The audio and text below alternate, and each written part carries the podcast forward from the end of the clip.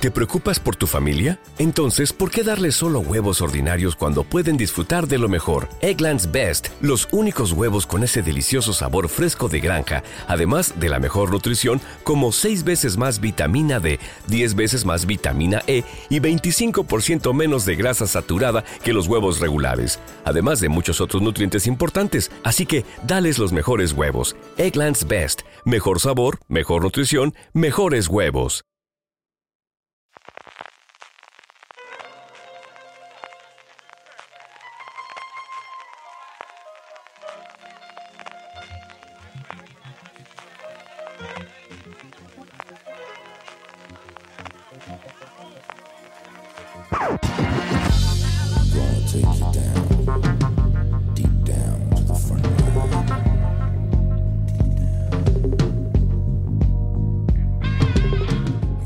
Bienvenidos de nuevo a Streaming, el programa de Fuera de Series, donde cada semana repasamos las novedades y estrenos más importantes de las diferentes plataformas de streaming y canales de pago. Don Francis Arrabal, ¿cómo estamos? Pues muy bien, eh, aquí con Juego de Tronos, que nosotros todavía no hemos podido ver el último episodio CJ, el momento que estamos grabando este programa, pero los oyentes de streaming casi seguro que ya habrán visto el desenlace final de Juego de Tronos. Así que tomados por las esencias de Juego de Tronos, madre mía, vaya semanitas que nos está dando, eh, con tanta conversación y tanto ruido alrededor, no sé ya si tengo hasta que ganas de, que acabe la serie. Eso te digo todo, BJ. Y si no lo han visto, sabes que no nos están escuchando porque nadie se va a arriesgar a escuchar absolutamente nada hasta que llegue. Así que, querido oyente, no te preocupes que todavía nosotros no lo hemos visto. Puedes seguir, puedes seguir. Es spoiler free del sexto y último episodio. del quinto luego comentaremos un poquito, CJ, pero del sexto sí. Si no lo habéis visto, podéis seguir adelante. No os preocupéis que nosotros de momento tampoco lo hemos visto. Comentaremos el quinto, no el último, el penúltimo, el penúltimo juego de episodio de Juego de Tronos. Tendremos todas las noticias de todas las plataformas de streaming que se nos suman cada vez más. Tendremos todos eh, las preguntas de los oyentes para acabar, nuestro Power Rankings, eh, las noticias además, que ha sido la semana de los Afrons. Pero antes de todo esto, tenemos que dar las gracias a nuestro patrocinador de la semana, que es Storytel. Storytel es una plataforma de audiolibros que contiene más de 40.000 libros listos para escuchar, tanto en español como en inglés, como en catalán y como en euskera. Tiene un montón de temáticas. Tienes novelas, tenéis clásicos tenéis ciencia ficción y una cosa que los padres agradecemos muchísimo es que tenéis también cuentos infantiles para los pequeños. Y además tiene una oferta muy especial para todos los oyentes de fuera de series y es que accediendo desde storytel.com barra fuera de series, storytel.com barra fuera de series, la prueba gratuita que suelen tener para que probéis y para que os quedéis después eh, como suscriptores del servicio en vez de ser 14 días, son 30 días. 30 días entráis desde storytel.com barra fuera de series. Francis, hemos estado admirando la cantidad de libros que tiene, sobre todo pensando en nuestra audiencia pensando la gente de fuera de series. Y lo que tenemos es un montón de libros que la gente puede disfrutar en paralelo a sus series favoritas o también de anticipo de las próximas series que van a poder ver. Sí, ya sabéis que las adaptaciones literarias en esto de las series de televisión CJ están al orden del día. Tenemos desde el clásico Canción de Hielo y Fuego, que está tanto en castellano como en inglés, que son los libros originales de Juego de Tronos. Ahora, si estáis un poco cabradete con lo que ha pasado al final de la serie y queréis iros al texto original de George R. R. Martin, oye, que ahí, que en Storytel tenéis canción de Hielo y Fuego. Pero bueno, también tienes Big Little Lies, CJ, que ya mismo estrena segunda temporada, que nada, que le quedan, diría más que días que semanas. Está también el libro de, de Handmaid's Tale, que además está en inglés, eh, narrado por Elizabeth Moss y Ann entre otras actrices, que es el que yo me, he, empezado, ¿eh? ¿eh? porque es, es, una pasada escuchar a Elizabeth Moss. Si habéis disfrutado de Handmaid's Tale en versión original, el cuento de la criada en versión original, por Dios, poneros este audiolibro que, que vais a, a ver cómo interpreta Elizabeth Moss al personaje dentro de, la propia novela. Pero bueno, también tienes Mr. Mercedes, American Gods o las novelas de Diana Gabaldón sobre Outlander.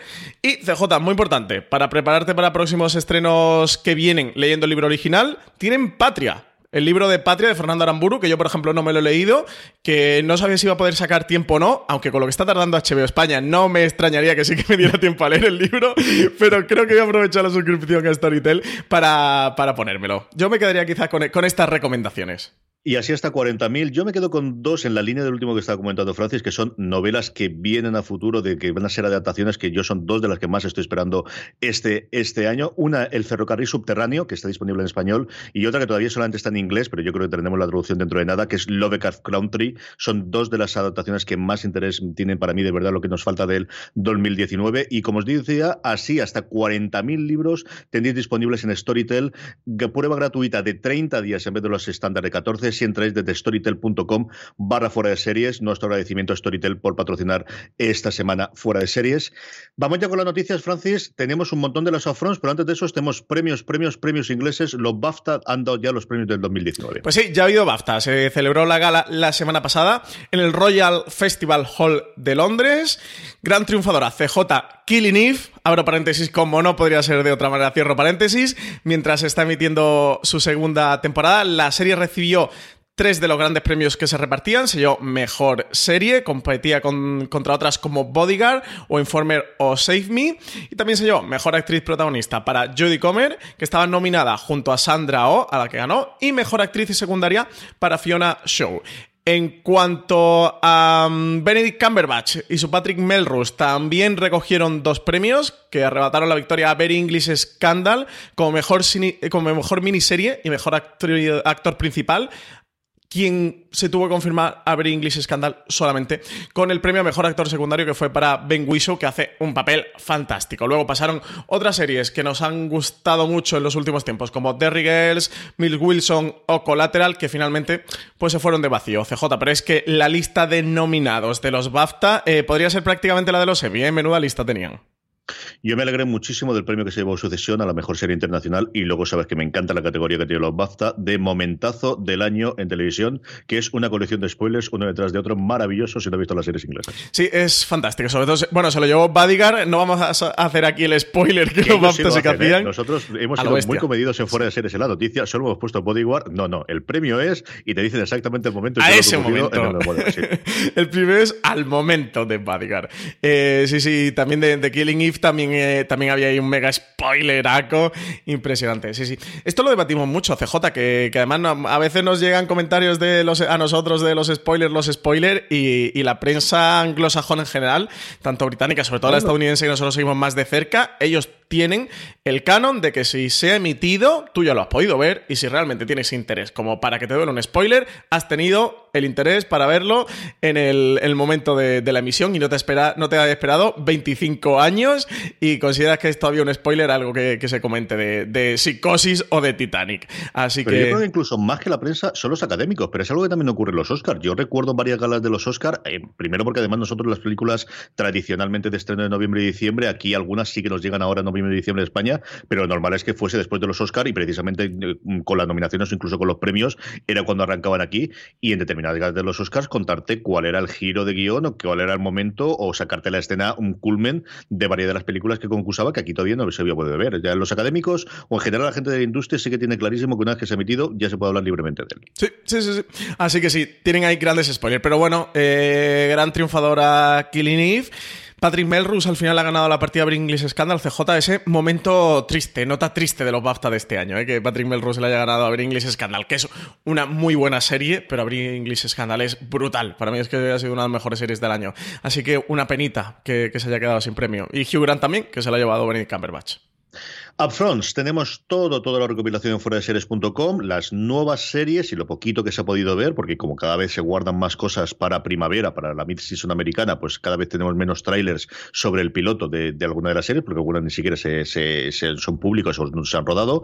Tenemos tanto las nuevas series como las cancelaciones, como las renovaciones, mm, cuatro artículos, uno por cada una de las grandes cadenas en abierto americanas, porque más CW prácticamente lo ha renovado todo y tiene un par de cositas todas.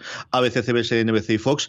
Francis, cosas que destacar de todos los afrons o cosas que teníamos la atención? Pues sí, no, no vamos a comentar todas las series nuevas que se han presentado. Quien tenga interés que se acerque por fuera de series.com. Estamos viendo en nuestra parrilla de podcast y conseguimos encajar un programa gran angular para comentar todo lo que nos han dejado los afronts este año. En cualquier caso, eh, por highlights, ABC CJ ha renovado Anatomía de Grey por dos temporadas más. También ha, mm, ha, renovado Estación 19 por otra, que será la tercera, y Cómo defender a un asesino también la ha renovado por una temporada más, alcanzando la quinta temporada ya con esta renovación. Así que la noche de los jueves, la noche loca, va a seguir siendo la noche de, de Shondaland en ABC. En cuanto a CBS tenemos de renovaciones eh, importantes, pues que Magnum la han renovado, han renovado también FBI o Blue Bloods o Mom o, el joven Sheldon. En cancelaciones sí que Happy Together, eh, Murphy Brown. This holiday, whether you're making a Baker's Simple Truth turkey for 40 or a Murray's Baked Brie for 2, Baker's has fast, fresh delivery and free pickup, so you can make holiday meals that bring you all together to create memories that last. Baker's, fresh for everyone. Free pickup on orders of $35 or more. Restrictions may apply. Choose from a great selection of digital coupons and use them up to five times in one transaction. Check our app for details. Baker's, fresh for everyone. y Life in Pieces han caído. Y bueno, y Big Bang Theory, que ya sabemos que finalizaba mm, esta temporada. Luego tenemos más. NBC, aquí en cuanto a la lista de cancelaciones ha caído Midnight Texas, eh, I Feel Bad y Marlon, entre otras. Renovaciones. Han renovado DC Sass, además la han llegado a renovar por dos temporadas más y parece que, podría finalizar. Bueno, han renovado hasta la sexta temporada y parece que podría ser la última de la serie. Han renovado The Good Place, como no podría ser de otra manera. Han renovado Brooklyn Nine-Nine, las Chicagos, han renovado Manifest, han renovado Will y Grace y otras tantas más. En cuanto a Fox, aquí la lista de renovaciones se reduce Empire de Orville y Las Man Standing. En cuanto a cancelaciones, Fox ha cancelado mucho. Ha cancelado The Passage, The Cool Kids, Arma Letal, Proven Innocent y Star. Prácticamente todo lo que estrenaron el año pasado eh, se lo han cargado este. ¿eh? Sí, era lógico porque al final Fox se encuentra en la situación de mucho de su contenido dependía del estudio de Fox, que ahora ya no es suyo, porque por parte de, la, de la, adquisición de, de, Disney, pues ya no depende de ellos. Entonces, en general, está en un momento en el cual tuvieron un exitazo brutal con el reality este del cantante enmascarado, del el, que van con los disfraces, que es una cosa muy divertida, que van a intentar hacer dos veces el año que viene. Y en general, yo creo que a, corto plazo volverán a montar un estudio, pero por ahora han renovado simplemente las cosas, le han funcionado muy, muy bien. Y como decías tú, en general, todo lo que dependía de, eh, del estudio de Fox, que ahora es propiedad de Disney, prácticamente todo lo han cancelado. Sí, sí, sí, sí. Así que nada, eh, mucha renovación en general, algunas cancelaciones también dolorosas, como suelen ser habituales en estos afronts, algunas cosas que todavía están por el aire y muchas nuevas series que han enseñado para la nueva temporada y también para mid-season. Pero eso, si tenéis interés en conocerlas ya, acercaros por foraseries.com, allí buscáis Upfronts 2019 y vais a encontrar los artículos eso de cada cadena, como decía CJ, de ABC, CBS, NBC, Fox y de CW, donde hacemos la lista comentamos todas las series que han anunciado y un parrafito de cada una sobre qué va. Incluso las que podíamos poner el tráiler, hemos puesto un tráilercito para que podáis ver esas primeras imágenes de esas series que vienen para la nueva temporada. Y eso, CJ, a ver si encontramos un hueco en podcast para hacer un comentario eh, sobre las que más esperamos o las que más nos apetecen, porque tenemos serie nueva de Mike Shure, entre otras cosas. Sí, señor, un montón de cosas y de, intérpretes que vuelven otra vez a televisión, está Slattery por ahí en medio. Las dos cosas que yo creo que más se comentaron fue por un lado esa renovación por tres temporadas de eh, This Is que al final es una renovación que no es clásica o que no es típica en, cadenas en abierto y que marca de alguna forma que esa sexta última, esta sexta temporada a la que llegaría posiblemente sería la última. Y luego lo que se comentó muchísimo es el cabreo que tenía Constant Wood, la protagonista de Fresh of the Boat, que al final ha sido una muy muy conocida por eh, eh, ricos asiáticos, la, la, comedia del año pasado de Crazy Rich eh, Asians, creo recordar que se llama. no sé cómo sí, Crazy Rich Asians. ¿Aquí lo tradujeron igual o la, la tradujeron de alguna forma? No, es que creo que no llegó a venir, porque de hecho hubo cierta polémica porque no consiguió tener distribución en España pues fue un exitazo sencillamente brutal en Estados Unidos, ya no solamente de crítica, sino de público. Decía que una rom-com no, no, recaudaba esa cantidad en pantalla grande una barbaridad de tiempo. Ella que se ve una estrella de Hollywood y de repente le renovan la, la, serie y yo no sé por qué la gente cuando tiene estas cosas le da a Twitter, estaba con muy cabreada y a partir de ese montó una polvareda que mm, ha sido, vamos, la comidilla de la semana en Estados Unidos de una actriz que se cabrea porque le renuevan su serie, ¿no? Porque al final el efecto es este y, y como lo tiene, lo he intentado campear, pero esto tiene muy mala solución y claro, imagínate cuando esta buena señora vuelva al estudio y 400 o 500 personas cuyo trabajo dependa de que la serie siga adelante o no, tengan que ver allí de que si fuese por ella no seguiríamos trabajando. Esta es una cosa que está divertida, divertida. Por lo demás, hablábamos antes de Disney, de su compra de Fox, eh, sigue con la última compra, todo lo dábamos como hecho y finalmente no es una compra directa, tiene su problemática, ahora lo comentaremos también, pero a efectos prácticos Disney ha asumido ya el control del 100% del accionariado de Hulu después de un acuerdo con Comcast. Cuando Disney efectuaba la compra de Fox, que uno de los grandes activos a los que accedía a las acciones que Fox tenía sobre Hulu, que ponía en manos eh, de la compañía el control mayoritario de la plataforma, aunque un 33% de las acciones seguían perteneciendo a Comcast. Ahora ya por fin Disney ha conseguido todo el pastel. El acuerdo al que han llegado ambas compañías establece que Disney toma ya de forma inmediata el control de la empresa, si bien la venta de acciones y la salida de contenido de NBC Universal, perteneciente a Comcast, será en los próximos años. Comcast tiene cinco años para vender su accionariado por al menos 9.200 millones de dólares. De este modo, Disney conseguiría solidificar su estrategia en el mercado del vídeo bajo demanda, en el que combinará la oferta familiar de Disney Plus con una plataforma de contenido más adulto, que es lo que pretenden llevar a Hulu. Por el momento, Hulu sigue contando con contenido licenciado de NBC Universal hasta finales de 2024 y al año siguiente tendrá el derecho de retirar sus productos de la plataforma, al menos en régimen de exclusividad, aunque podrán seguir ahí sin exclusividad bajo el pago de un canon, que acuerden. En paralelo con esto, NBC confirmaba que va a hacer, como no, un canal propio de streaming. Eso sí, a diferencia del resto, este no de pago, sino con anuncios. Y un Hulu que ha crecido una barbaridad. Sigue perdiendo dinero a expuertas. O sea, ha perdido cerca de mil millones de dólares el año pasado, pero al final esto es una apuesta a largo plazo. La propia presentación de Disney se hablaba de cómo se va a perder muchísimo dinero la compañía en los próximos años, tanto en contenido como en lo que dejan de ganar por los acuerdos históricos que tenía, por ejemplo, en esa venta que tenía para todo el tema de Marvel con Netflix, ¿no? Y entre lo que deja de ganar y lo que van a perder, pero esto al final es una apuesta a largo plazo, como os decía, y era lógico que al final eh, alguien que sea un competidor, bueno, pues te quedes con cada uno y lleguen a este acuerdo, que yo creo que es una cosa bastante sencilla y que sobre todo va a marcar, por un lado, que Disney pueda eh, hacer lo que quiera con Hulu y que eso, desde luego, en Estados Unidos, si veremos a nivel internacional, se supone que haya una unión entre la plataforma de Disney Plus y de Hulu y que de alguna forma pueda suscribirte los dos en un paquete que es a lo que vamos a ir en los próximos tres o cuatro años. ya lo vamos a ver ahora cuando hablemos de Starz y del resto de las cosas y de Apple Televisión, es como mm, si hemos tenido el Big Bang y todo el este, ahora poco a poco vamos a tener los bundles que dicen los americanos o los paquetes nuestros, si lo hemos tenido antes en cable o lo hemos tenido en las plataformas, ahora lo vamos a tener en Internet, Francis. Sí, sí, sí, sí, totalmente. A ver qué tal. Eh, aquí una de las grandes incógnitas que se despeja es si se van a mantener las plataformas en paralelo, este Disney Plus y Hulu. Recordemos que Disney Plus sale el 12 de diciembre de 2019, ¿verdad, CJ? Y... En Estados Unidos, no, en Estados Unidos llega en septiembre, aquí nos llega a finales de diciembre, primeros del año que viene. Sí, sí, sí.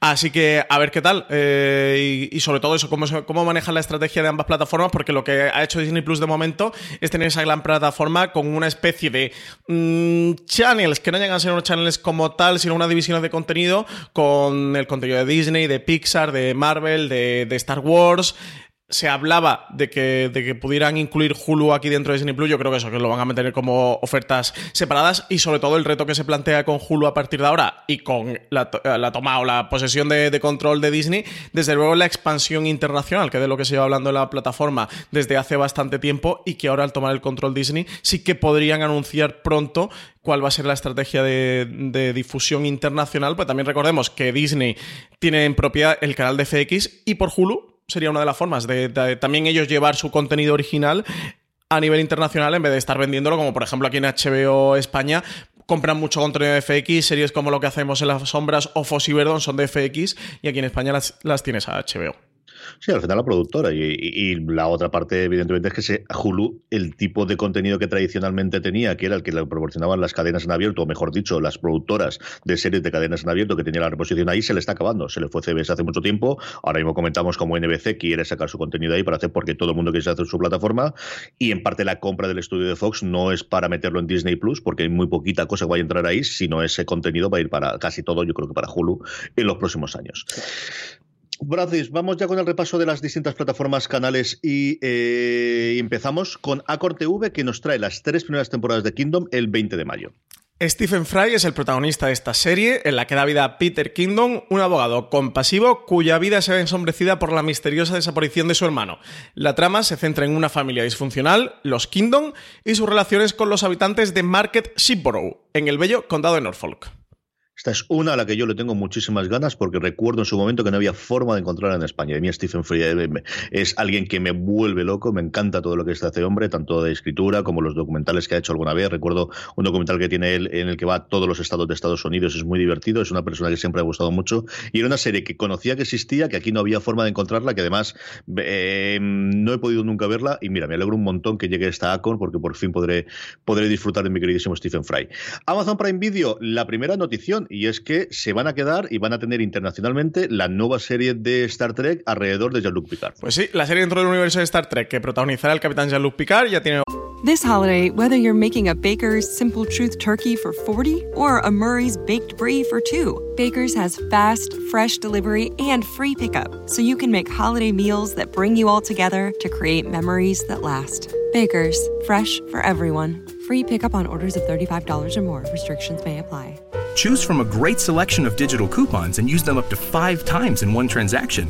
Check our app for details. Baker's, fresh for everyone. Si estás buscando un buen podcast de análisis y debate en tu idioma, te invito a que escuches Pulso y Péndulo. Yo soy Carlos Curbelo. Y yo soy Fabiola Galindo. Todos los jueves analizamos temas de actualidad en Estados Unidos y Latinoamérica. Fabi y yo no siempre estamos de acuerdo, pero sí tenemos un objetivo común. Queremos servir como antídoto contra las noticias falsas y la polarización. Pulso y Péndulo. Busca nuestros episodios en Apple Podcast, Spotify o en tu aplicación favorita hogar para su emisión en el resto del mundo, fuera de Estados Unidos y Canadá. Va a ser en Amazon Prime Video, que la ponga a disposición en los más de 200 territorios donde se puede, donde está disponible su servicio, incluido España.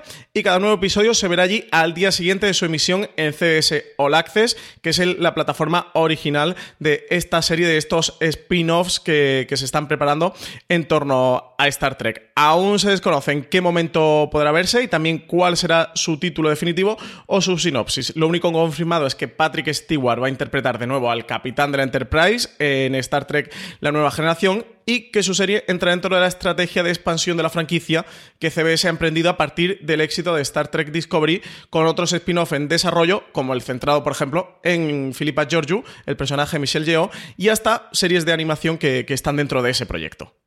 Yo creo que todos confiamos en que nos llegue en septiembre, que de alguna forma ocupe el, hueco que era dejado Discovery cuando dejó de emitirse, pero sí, curioso que no sea ni Netflix, que es la que tenía todas las papeletas después de haber tenido ya Discovery, y sobre todo yo confiaba en que CBS empezase a probar la posibilidad de internacionalización, pues de momento no va a ser, ¿no, Francis? Sino que eh, seguimos vendiendo al mejor postor serie a serie. No tiene la pinta. Aquí el, la apuesta, al menos que muchos teníamos, es que estas series fueran a Netflix, porque en CBS sí que tiene un acuerdo con Netflix para Star Trek Discovery, que además lo hemos comentado aquí varias veces, ¿no? Que, parecía ser que al menos ellos pagaban hasta el 50% de, de, la producción o algo así, ¿no? Ponían unos... Casi el 100%. A casi el 100%. Era prácticamente mm, les costaba a CBS emitirlo en Estados Unidos y Canadá, le salía casi gratis porque lo pagaba casi todo por los derechos internacionales de Netflix. Claro, entonces sí que eh, sobreentendíamos que todas estas series iban a ir a través de Netflix.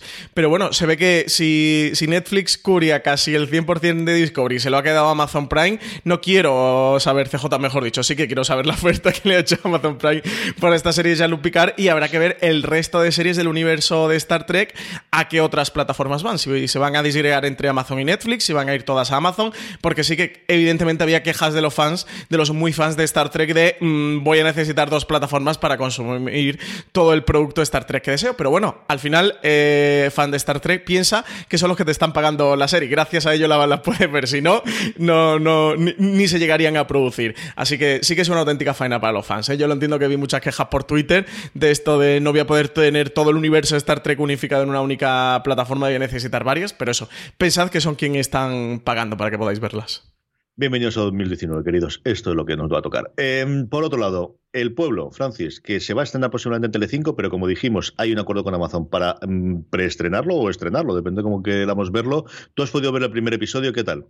Pues bien y mal. Te cuento por qué. He visto el primer episodio, la primera temporada tiene 10 episodios de una hora y 10 minutos y esa es la peor parte. Eh, madre de Dios, una comedia de 70 minutos, ¿eh? qué largo se me hace. Se nota, muchos seguro de los oyentes de, streaming eh, verán comedias en abierto en la televisión española y esto estarán medio acostumbrados, les guste más o les guste menos, pero yo que no solo ver y no veo las que se avecinas ni, ni veo estas cosas, al menos de hace muchísimos años, que cuesta arriba se hace porque la serie CJ no está mal, ¿eh? es bastante divertida. Han conseguido.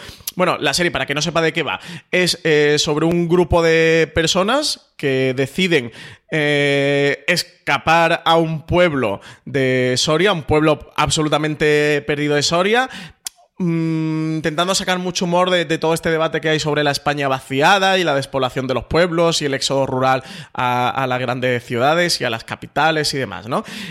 te presentan al principio, arranca con personajes están interpretados por, Santo, por Santi Millán, por Carlos Areces, que, que, cada uno se ha marchado a este pueblo de Soria por diferentes motivos. Los personajes se estructuran de una forma bastante estereotipada, pero que funciona muy bien y que, comprende rápidamente las motivaciones de cada uno de los personajes y por qué cada uno de esos personajes ha decidido abandonar la gran capital por irse a este pueblo soriano perdido de la madre de Dios. Un pueblo soriano que, le quedan 7 8 habitantes. De hecho, tiene un gag inicial CJ muy bueno, que es que eh, están celebrando en el pueblo el funeral de uno de los habitantes y dice el que dice, bueno, acabamos de perder el 15% de la población de... Creo que se llama Peñafría o algo así el pueblo, no recuerdo ahora cómo es. Pero aparte partir de ahí construye un humor bastante divertido. Es que la serie está muy bien, la serie es entretenida, verdad que, es divertida, que, es muy simpática, que tiene buenos gags, que tiene un Carlos Areces que está muy bien, eh, que, que algunos de esos personajes más arquetípicos están bien estructurados que los habitantes del pueblo, los pocos habitantes que quedan del pueblo, eh, llegan a ser divertidos y el estereotipo no llega a caer en el garrulismo que podría ser más criticable. De verdad que la serie es que está bien construida, eh, que al final está hecho por, por Alberto Caballero, que es el creador de, la que se vecina, junto a Julián Sastre y, Nando Adobat, que han sido algunos de los grandes creadores de comedia de los últimos años. Pero, madre de Dios, que cuesta arriba se me hace los 60 minutos. De verdad, que flaco favor le hace. Es que podrían ser tres episodios. De hecho, notas varios arcos a lo largo del episodio de este es el corte natural de un episodio. Es decir, se va a acabar. Ah, no, que todavía le quedan 40 minutos más. Madre de Dios, 40 minutos más. Así que, sinceramente, no creo que la siga porque se me hace muy cuesta arriba esta duración. O sea, esto se lo permite a Juego de Tronos CJ y poquito más, ¿eh? ¿eh? pero la serie de verdad que está bien. Si hay alguien que, no le cueste tanto la duración o que no le ponga tantos peros a esto, sí que le recomendaría que se acercara por el pueblo porque la verdad que es una serie muy simpática y que está bien construida. HBO España Francis estrena el 22 de mayo Años y Años, Years and Years. Pues estrena Years and Years, creada por el galardonado escritor Russell T. Davis es la historia de la agitada familia Lyon a lo largo de 15 años clave de la sociedad británica, repletos de convulsos cambios políticos, económicos y tecnológicos. La serie está cosechando unas críticas brutales en el Reino Unido, CJ, pero brutales. Va a llegar el 22 de mayo a España y esta es de la que le tengo ganazas, ganazas, ¿eh? porque además que lo tenemos ya ahí el estreno. Nada, en un par de editas. Davis cuando hace cosas buenas es espectacular, es de las mejores personas haciendo cosas. Juego de tono, Francis, como os decimos, vamos a hablar sin spoilers. Bueno, y si hablamos con spoilers, echar las culpas a Francis, le escribís a él y ya está, se lo comentáis. Hasta el quinto episodio, que es lo que cuando estamos grabando el programa hemos podido ver que yo quería debatir. bueno, claro, voy a debatir contigo. Si ya has hablado dos horas y pico de esto. Sí, claro, claro, yo he hablado mucho. Sí, además el otro día me invitaron de, también de Fans Fiction para hablar también de Juego de Tronos, de además del quinto episodio. Así que del quinto episodio estoy ya saturado. Te iba a preguntar primero, CJ, ¿qué te ha parecido a ti el quinto episodio? Ahora, si eso vamos a alguna de las polémicas que está viendo, que, que iba a decir que Juego de Tronos no está exenta de polémicas. Madre Dios, si no está exenta. ¿eh? ¿Qué temporadita nos lleva? ¿Qué te ha parecido a ti este quinto episodio? Todo lo que se puede comentar sin spoiler, que es bastante complicado, pero ¿qué te ha parecido? Había pasado lo que eh, prácticamente con todos los episodios de esta temporada que es, mientras he estado viendo el episodio, he estado totalmente enganchado, me ha parecido los momentos sencillamente espectaculares, visualmente es brutal, yo creo incluso mejor por momentos que el, que el, que el episodio, y dejando aparte la polémica de la oscuridad en uno y de la claridad en el otro, y de forma similar a lo que me ha ocurrido también con otros episodios de esta temporada, conforme ya ha pasado el momento y me ha tenido atrapado esa hora y pico larga que tenía el episodio, es cuando empiezas a ver cositas de guion o cositas de momentos o estas reacciones o lo que sea. Pero yo tengo que reconocer que a mí me atrapó y me gustó. Posiblemente el cuarto me gustó más todavía que el, que el quinto, pero me gustó mucho todo el desarrollo que tuvo, pero es, es un espectáculo visual sencillamente apabullante, apabullante. ¿Y lo que ha pasado con cierto personaje, qué te parece? A mí me parece bien, yo lo acepto absolutamente todo. Yo estas alturas del partido creo que el problema no es de ahora. Yo creo que el problema de los personajes de, Juego de Tronos y de las prisas para hacerlo vienen de la temporada pasada. Pero yo creo que es una cosa para comentar con muchísimo más largueza. Yo creo que eh, la serie llega a su momento álgido en la sexta temporada, al final de la sexta temporada, y a partir de ahí, Benioff y Ways se plantean de nos quedan dos temporadas más. Vamos a hacer además, en vez de diez episodios, siete episodios o seis episodios, porque hemos decidido nosotros hacerlo así, y tiene que acabar de esta forma. Y al final del metraje te da para lo que te da. Yo creo que esta esta temporada es quizás la que más se ha notado que le faltaban tres episodios o cuatro episodios para el arco natural que ellos habían tenido en el desarrollo. Y creo que es algo que además se nota mucho más en Juego de Tronos porque siempre ha tenido ese tiempo para dedicarle a desarrollo de personajes y a contarte pequeñas historias que después explotaban y que después tenía. Y eso yo sí creo que se nocha mucho, mucho a, a faltar en las dos últimas temporadas. Sí, nada, yo coincido plenamente contigo. ¿eh? eh sí que a mí, a mí, el episodio me parece fantástico, lo he disfrutado muchísimo, me, me, gusta, me parece genial, me parece lo mejor episodio de Juego de Tronos, visualmente es impresionante. El trabajo que ha desarrollado Miguel Sapochnik en Juego de Tronos, eh, viéndola con perspectiva, es abrumador. Quiero ver ya una peli de este hombre, una buena película con buen presupuesto y, que se pueda lucir porque la potencia visual que, tiene este director de, verdad que es eh, fascinante. Para mí hay algunas imágenes como Tyrion entrando en... Bueno, es que claro, es que cualquier cosa que diga es spoiler. Eh, bueno, espero que todo el mundo que, esté viendo streaming, que le importe Juego de Tronos, haya visto el quinto episodio. Pero bueno, no, voy a caer nada hacer ningún tipo de spoiler y ya está. Bueno, una cierta imagen de Tyrion o cierta imagen de, de Arya me, parecen sensacionales. ¿eh? Son mm, cuadros que puedes sacar, son postales. Yo estaba viendo el episodio y decía, madre mía, qué, qué de salvapantallas me salen aquí para, para mi móvil o para mi ordenador, porque tiene algunas imágenes que son absolutamente preciosas. Creo que el episodio es muy disfrutable cuando lo estás viendo si echas mano del guion, lo que tú dices, ¿no? Después, eh, a los días o las horas reposando el episodio, hay cosas y, volvemos siempre al mismo punto, que fue al punto del que partimos en la sexta temporada, cuando anunciaron que a la serie solo le quedaba dos temporadas más, una séptima y una octava, por siete y por seis episodios, que dijimos, es que es imposible. Es imposible. Muchos decían, bueno, si ellos lo han decidido así, será posible. Eh, no conocemos cómo va a acabar ni el desarrollo que va a tener, será posible. Pues no, ya podemos decir que, que era imposible acabe como acabe, el sexto episodio ya Juego de Tronos. Eh, la séptima temporada fue muy atropellada. Mira que a mí me gusta la temporada y la disfruto. Y me parece una temporada muy chula, pero es tremendamente atropellada. Y, en esta octava se nota. Sobre todo porque al final mm, terminas cayendo en que, fíjate que los guiones CJ y los diálogos que están muy bien escritos, pero hay muchas situaciones que se convierten en muy atropelladas. Que, y y, le ves las, costuras al guion. Hay muchas escenas que están forzadas, de, lo que antes te lo mostrarían como un camino natural y que se desarrollaría durante un episodio y que tendría un eco en un segundo o en un tercer episodio. Aquí todo tiene que transcurrir entre el mismo, porque no tienes dos o tres episodios después para poder continuar esa escena.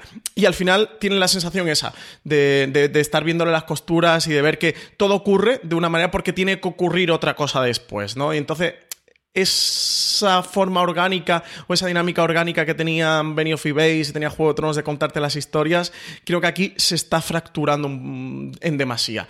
Dicho eso, a mí me gusta mucho. Y lo que han hecho con, ese personaje, CJ, yo tengo que decir que estoy a súper a favor. Que, que, me encanta. Entiendo que haya mucha gente frustrada, pero, pero creo que, es una de las grandes virtudes de Juego de Tronos, que es que nos siga sorprendiendo ocho temporadas después, acabando ya su octava temporada y la serie nos sigue sorprendiendo y nos sigue dando patadas en la boca, que creo que es lo que han hecho con este personaje. Y de verdad, más allá del fanatismo que tengamos por el personaje, seamos más fans o menos. Y, eso en la posición que nos deje con, con, respecto al personaje, yo creo que es mucho lo que han hecho con él. Así que yo invitaré a la gente que disfrute la serie, porque madre de Dios, no sé lo que va a ocurrir con este sexto episodio, pero con el quinto... Ay, qué, qué Arturo de Juego de Tronos, ¿eh? y de, fanses de Juego de Tronos que hablaremos un montón más en Fuera de Series y en los podcasts. Por cierto, que tenemos, por ejemplo, ya una entrevista de Alberto Rey con Gwendolyn Christie, que le hizo en Londres en el última, eh, bueno, las últimas reuniones que tuvieron con la prensa. Tendremos más sorpresas también en fuera de series.com e indudablemente durante toda esta semana en el canal de podcast de Fuera de Series. Pero aprovechemos también para hablar de, eh, Yo el otro día me quedaba pabullado y decía, leche, es que sí, es Juego de Tronos, es lo que tú quieras, pero HBO tiene como seis o siete series ahora mismo en un estado de gracia sencillamente maravilloso. Antes comentábamos con los BAFTA, Kirin y Francis, y hay dos que nos están gustando mucho los dos, que son Foss y Verdon y Lo que hacemos en las sombras, que no puede ser más distintas entre las dos, pero son dos series en un estado absoluto de gracia mm, a día de hoy en HBO. Más distinta entre las dos y con Juego de Tronos, ¿eh? Vaya, vaya tres patas eh, más diferentes. Sí, a ver, mm, reivindicarlas un poquito, ¿no? Y comentarlo un poquito, CJ, porque lo que hacemos en la sombra se ha emitido su octavo episodio, ¿verdad? La semana pasada. Y Fossy Verdon ha emitido el sexto si no me falla la memoria, la semana pasada. Así que ya, ya están casi acabando. Fossy Verdon tiene 8, si no me falla la memoria. Y lo que hacemos en las sombras tiene 10. Así que nada, le queda un par de episodios a cada una eh, para terminar. Y son dos series que en la marea de Juego de Tronos se podrían perder. Y desde desde luego, la conversación, o dentro de lo grande que es la conversación de Juego de Tronos, por mucho ruido que hagan ambas, eh, les queda un, desde luego, un, un, tramo muy residual a ambas, así que reivindicarlas un poco, porque a mí lo que hacemos en las sombras, y CJ, me voy a mojar y quiero que tú te mojes también, para mí, eh, lo ponía otro día por Twitter, es la mejor comedia que se está metiendo ahora mismo, ¿eh? me parece sensacional.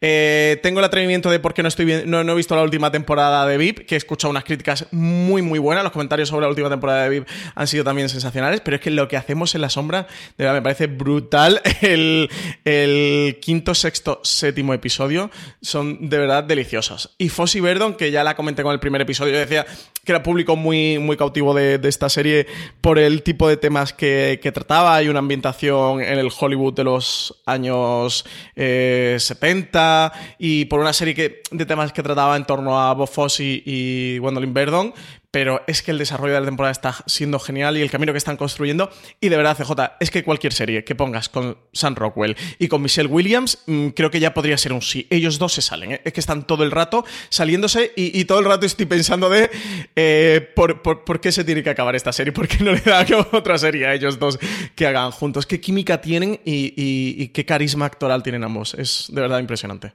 Ellos dos están espectaculares. A mí me está gustando mucho más de lo que yo esperaba y confiaba mucho, pero al final es una serie original de FX, que aquí traía de HBO, con ellos dos, como comentabas. Yo es cierto que conocía muy poquito sobre la vida de Bob Fosse eh, previamente, alguna de las cosas, el, año glorioso en el que tuvo de los Emmy, el Tony y el, y el Oscar, y me está gustando muchísimo. Yo no, no, no, puedo dejar de reconocer que me está gustando muchísimo, aunque los episodios se están alargando de forma sospechosa. Los primeros estaban sobre los 40 minutos y luego a partir de aquí es como si le hubiesen dado las riendas a los creadores, como si fuese Carl Satter, y están metiéndose a la cosa que al final se emite con, con anuncios casi a la hora de, de, metraje, con lo cual se está metiendo en hora y media en Estados Unidos con anuncios. Pero bueno, en fin. El sexto se va a la horita. El sexto ya se va a la hora. Y lo que hacemos en las sombras, yo creo es una comedia que a la gente que nos gusta, nos gusta muchísimo. O sea, yo creo que esta no tiene este medio medio, porque al final tienes un humor, por cierta parte, muy absurdo, por otra parte, muy, muy, muy, muy concreto. El séptimo, que es el que ocurre toda la parte del concilio eh, vampírico, es sencillamente espectacular y una, bueno, pues una joya para, para los espectadores y para los fans. Y es una serie divertidísima. Como os digo, yo comprendo que, como siempre, con el humor esto es muy por barrios. Mi mujer, por ejemplo, Lorena ha podido odiar totalmente este porque no le ve la gracia a las tonterías que hacen estas, pero yo me muero de risa. Yo es superior a mí. De verdad que es una cosa que es divertidísima, divertidísima. Y, y es que, como os decía, es un momento sencillamente glorioso de HBO España. Es que tienen esto, pero Francis comentaba la última temporada de VIP, es que además tiene Chernobyl, y es que además, y con esto quiero concluir yo, tiene una pequeña joya para mi modo de ver, que es, State of the Union, que es al final eh, la nueva ejemplo de del, tipo de serie que tenemos, eh, que las plataformas están experimentando, que es una serie de menor duración de la tradicional. Hemos visto ya alguna probatura en Netflix previamente y aquí lo que tenemos es una serie de 10 episodios de en torno a 10-12 minutos que nos cuenta de una forma muy entretenida y muy divertida una, bueno, la, premisa es una pareja que va a ir a terapia de pareja por algo que nos cuentan en el primer episodio, pero bueno, para la brigada del spoiler no contaré absolutamente nada, y ellos quedan unos minutos antes, esos 10 minutitos antes de ir a la terapia de pareja, en un bar y comentan Mm, lo que pueden comentar 10 minutos antes de saber que van a entrar en terapia.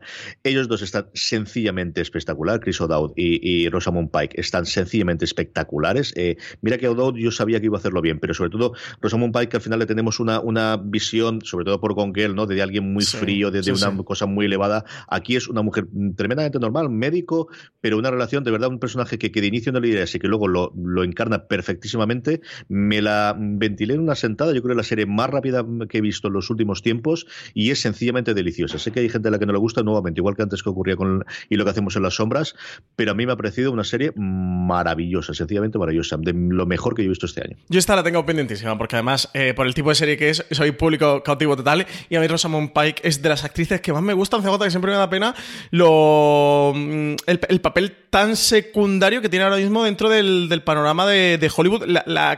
Poca cantidad de, películas y de series que le, que le, están dando a la actriz. Creo que tuvo ahí el punto de romper el techo con Gongel, con Perdida, con la película de David Fincher, que finalmente no ganó el Oscar y, que se ha quedado ahí en un poco segundito plano y me, da mucha pena porque creo que de verdad que es de las grandes actrices de esta generación. Y al final le llegan proyectos muy residuales. El otro está espectacular, en la dirección de Stephen Frears se nota, aunque tampoco tienen muchísima cosa para, para hacer eh, filigranas, pero se nota por momentos, y el guion de Nick Horvin, el más conocido posiblemente por su adaptación de Brooklyn y de alguna otra novela americana o por alta fidelidad, de verdad que el guion está muy muy bien. Hoy una entrevista con él que, que, comentaba mucho pues eso, la evolución de cómo tiene de escribir novelas o escribir para cine y ahora pasar a televisión, y él en el propio podcast comentaba que posiblemente tengan una segunda temporada que ha funcionado muy bien para la, la gente, la emite en Estados Unidos eh, originalmente. A... This holiday, whether you're making a Baker's Simple Truth turkey for 40 or a Murray's Baked Brie for 2, Baker's has fast, fresh delivery and free pickup, so you can make holiday meals that bring you all together to create memories that last. Baker's, fresh for everyone. Free pickup on orders of $35 or more. Restrictions may apply. Choose from a great selection of digital coupons and use them up to five times in one transaction. Check our app for details. Baker's, fresh for everyone. Si estás buscando un buen podcast de análisis y debate en tu idioma, te invito a que escuches Pulso y Péndulo. Yo soy Carlos Curbelo. Y yo soy Fabiola Galindo. Todos los jueves analizamos temas de actualidad en Estados Unidos y Latinoamérica. Fabi y yo no siempre estamos de acuerdo, pero sí tenemos un objetivo común. Queremos servir como antídoto contra las noticias falsas y la polarización. Pulso y Péndulo. Busca nuestros episodios en Apple Podcast, Spotify o en tu aplicación favorita. MC, si no recuerdo mal, y que con personajes distintos, eso sí, pero que estaba planteándose el poder hacer una segunda temporada, que yo desde luego esperaría como agua de mayo. Movistar Plus, no tenemos estrenos, pero sí dos noticiones. Eh, el primero de ellos es Movistar Plus ficha a Rodrigo Sorogoyen por una serie sobre antidisturbios. Eh, ¿Qué sabemos de ella, Francis?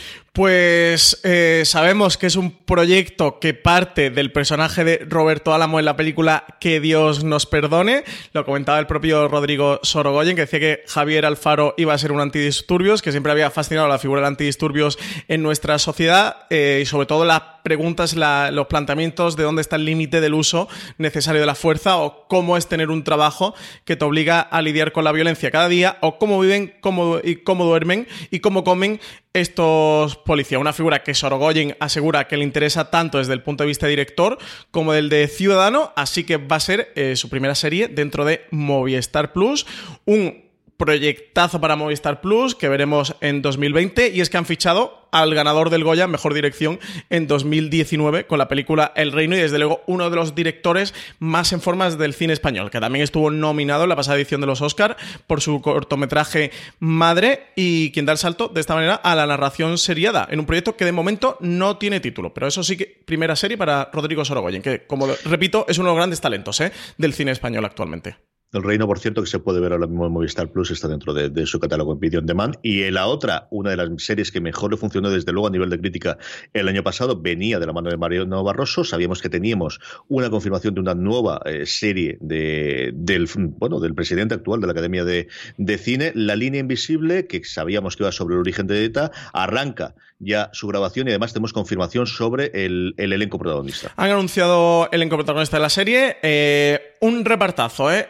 Atentos, eh, los protagonistas van a ser Alex Moner, Antonio de la Torre, Ana Castillo, Asiere Chandía y Patrick Criados, además de Ramón Barea, entre otros. Eh, la línea invisible es el proyecto de Mariano Barroso, segundo proyecto de Mariano Barroso dentro de Movistar Plus, después del éxito de la miniserie El día de mañana. En él pretende explicar los orígenes de ETA y eh, arrancará en el año 68 con el asesinato del primer guardia civil que mataría a la banda, José Antonio Pardines. Con la muerte de Pardines explicaban que ETA cruzaba definitivamente la línea invisible que separaba la organización política o activista del terrorismo. Y ese será el punto de exploración de esta serie que está desarrollando Mariano Barroso. Muy bien, vamos con Netflix. Netflix estrena tres estrenos el 24 de mayo, la segunda temporada de Nola Darding y la primera de Dilema y Altamar, Francis. Pues Altamar es el thriller ambientado en los años 40, eh, protagonizado por John Cortajarena, Ivana Vaquero y Alejandro Nieva, que consta de ocho episodios. Es una producción de bambú, creada por Ramón Campos y G. Maneira y dirigida por Carlos Sedes. Dicen que es una serie llena de misterio y drama, ambientada en los años 40, en un grandioso transatlántico lleno de pasajeros que viajan de Europa a América en busca de un futuro mejor. Dos hermanas, Eva y Carolina, dicen que tan distintas como inseparables. Además, les acompaña un apuesto oficial, Nicolás Salas, al que el destino ha ubicado en el lugar equivocado. Y un misterio por resolver, el asesinato de una pasajera cuyo nombre no aparece en la lista de a bordo y a la que nadie recuerda. Amores, intrigas y muchas mentiras serán las que se escondan en este barco que viaja de Europa a América. Yo he visto los dos primeros episodios y es lo que promete. Los dos primeros, me falta saber cómo va a desarrollarse toda la parte del misterio, pero mm, la perfección en cuanto a los escenarios, en cuanto a la vestimenta que uno espera de las series de bambú y unos protagonistas que no están nada mal. A partir de ahí, yo creo que es una historia eh, que, mm, dependerá sobre todo de la trama mm, de esa investigación que estabas comentando tú. Vamos a tener un paralelismo, vamos a tener una especie de, bueno, pues los dos protagonistas principales van a, jugar a detectives, o al menos eso nos plantea el segundo episodio, para intentar averiguar qué ha ocurrido, qué ha dejado de ocurrir. Eh, parece que hay algo en el trasfondo histórico de, de, los personajes que han llegado ahí, especialmente especialmente con el personaje de Pepe Sacristán, que nos van soltando poquito a poco alguno de los de las piezas. Yo me entretuve bastante sabiendo lo que es el tipo de serie. Eso sí, al final nos dan, de verdad que, igual que la chica del cable al final en la serie que Netflix quería de, de Bambú, yo creo que aquí vuelven a coincidir y vuelven a, utilizar esa fórmula que también le funciona a Francis. Yo iba a verla, pero no me funcionaban los screeners de la plataforma. No sé por qué. Iba a escribirle a la gente de prensa, pero no me daba tiempo ya y tal. Y al final no, con, mil cosas que tenía, al final no me daba tiempo a verlo, pero no me funcionaba no sé por qué se me quedaba ahí cargando y no me, terminaban de funcionar. Así que no he podido ver de momento Altamar. Yo creo que ya me iba a esperar este viernes a ver qué tal. Sí, como tú comentas, pues una serie de bambú que no engaña a nadie, ¿no? Que es la serie que es, que si te gustan ese tipo de series, eh, pues la disfrutarás. Y si no, pues no es tu tipo de serie. Y ese 24 lo comentábamos antes, también llega Dilema. ¿Sabemos algo de esto? Sí, es un thriller que explora en cómo cambian las relaciones humanas tras tomar decisiones inesperadas. La serie se centra en una propuesta irresistible e inesperada por parte de una misteriosa mujer a dos recién casados sin dinero de San Francisco. La serie consta con 10 episodios y está protagonizada por René Selveguer. Black Mirror para sorpresa de todo el mundo, porque yo creo que nadie confiábamos o nadie esperábamos esto, de repente de la noche a la mañana Netflix aparece que hay nueva temporada de Black Mirror, va a tener tres episodios y vuelve el 5 de junio, Francis. Black Mirror es la serie antológica creada por Charlie Brooker y compuesta por capítulos que narran historias independientes con personajes y actores diferentes en cada uno de ellos. Las pasadas navidades tuvimos este Black Mirror Bandersnatch, una película interactiva en la que el espectador puede interactuar con la historia y tomar decisiones. Como tú comentabas, CJ va a ser este próximo 5 de junio en Netflix cuando se estrene la quinta temporada de Black Mirror. Una nueva entrega que va a tener tres episodios en el que podemos ver historias como la protagonizada por Miley Cyrus, sí, Miley Cyrus, que mostrará a una joven solitaria que utilizará la tecnología para lograr la fama y el reconocimiento público, o Anthony Mackie, interpretando a un hombre de familia con problemas de pareja y su infidelidad haciendo uso de la tecnología. CJ, ¿qué te parece esto de Miley Cyrus? Porque de verdad me parece tan genial, tan loco genial. A mí me ha gustado muchísimo y en el tráiler ya sale espectacular a ver qué, qué, qué, es lo que nos trae al final los tres episodios, ¿no? Pero, pero el, el tráiler es una verdadera maravilla. Me ha gustado muchísimo cómo está montado. Sí, el tráiler, eh, desde luego, eso mm, apunta cosas interesantes que nos pueden deparar. Una quinta temporada, al menos de momento, con solo estos tres episodios muy cortita, CJ, muy, muy, muy cortita. Eh, pero eso, que al menos promete con, en el episodio de Miley Cyrus y de Anthony Mackie eh, tener dos de los grandes episodios de Black Mirror. A ver qué tal, esperemos 5 de junio, que, que ya nos queda poco para ver más Black Mirror. Y vuelven al formato de, en cuanto al número de episodios que tenía originalmente Black Mirror, que tenía cuando, se metía todavía en solamente en Inglaterra antes de comprarlo en Netflix y de ampliarlo siempre a seis episodios por temporada ¿no? y hacer todas las renovaciones. Y aquí no tenemos eh, trailers, si no estoy equivocado, pero sí tenemos nueva canción para la tercera temporada de Paquita Salas. Sí, tenemos nueva cabecera y fecha de estreno, ¿eh? 28 de junio se va a estrenar la tercera temporada de Paquita Salas. Además han presentado una nueva cabecera que está interpretada por Isabel Pantoja. CJ, ¿te has escuchado la nueva cabecera? Sí, hombre, ahí podemos llegar. Yo soy muy, muy, no muy lo dudaba. cosas. Con, lo que te gusta a ti la folclórica. eh, comentaban sobre la tercera temporada de Paquita Salas que después de haber desmantelado su agencia de talentos, Paquita eh, decide volver del retiro con una agencia más modesta, o como le llamaría Paquita Salas CJ, más gourmet. Eh, de vuelta al trabajo, Paquita se va a ver obligada a enfrentarse al mundo de los influencers y del cortometraje. Tanto ella como el resto de los personajes se dan cuenta de lo difícil que es reinventarse. Así que nada, vamos a tener Paquita en esta tercera temporada con eso. Una agencia gourmet y enfrentándose a los influencers y a los cortometrajes. CJ, casi nada el reto que tiene Paquita por delante. No paren de darle disgustos a esta mujer, es ¿eh? Maravilloso, es maravilloso. No paren de darle disgustos. Enfrentarse a influencers a los cortometrajes es sencillamente maravilloso. Es que es, tan glorioso. En fin, Stars Play nos trae en primer lugar la segunda temporada, la nueva temporada de Vida, el 23 de mayo, Francis. Una serie sobre la identidad americana que se va a emitir semanalmente en Play a partir del domingo 26 de mayo. En esta segunda temporada de Vida, Lynn y Emma se enfrentan a la difícil tarea de reconstruir el negocio de su madre, sufriendo increíbles limitaciones financieras, una creciente competencia en el mundo inmobiliario y un importante movimiento contra la gentrificación. Lynn y Emma deben examinar las relaciones dentro de sus vidas, incluida la que une a ambas, viéndose obligadas a indagar en profundidad para descubrir lo que el legado de su madre significa para ellas. Y luego la semana pasada eh, Apple, con la actualización de los sistemas operativos, ya introdujo la nueva aplicación de televisión en todos sus dispositivos, en Apple TV, pero también en los iPhones y también en los iPads, y le incorporó los channels, los nuevos canales de los que comentamos en su momento cuando fue la keynote de Apple, de forma similar a lo que existe también en Estados Unidos, especialmente de Amazon.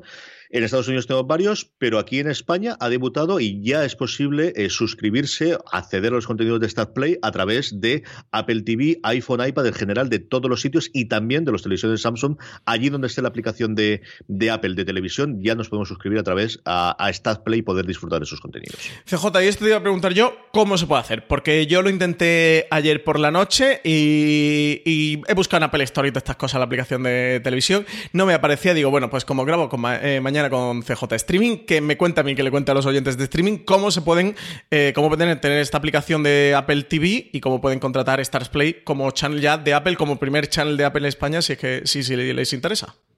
La forma es muy sencilla. Lo primero de necesitáis, la única eh, consideración es hay que actualizar el dispositivo que tengáis, sea el Apple TV, el iPhone o el iPad, a la última eh, actualización que tenga el sistema operativo, porque esa es la que hace que se incorpore una aplicación llamada TV.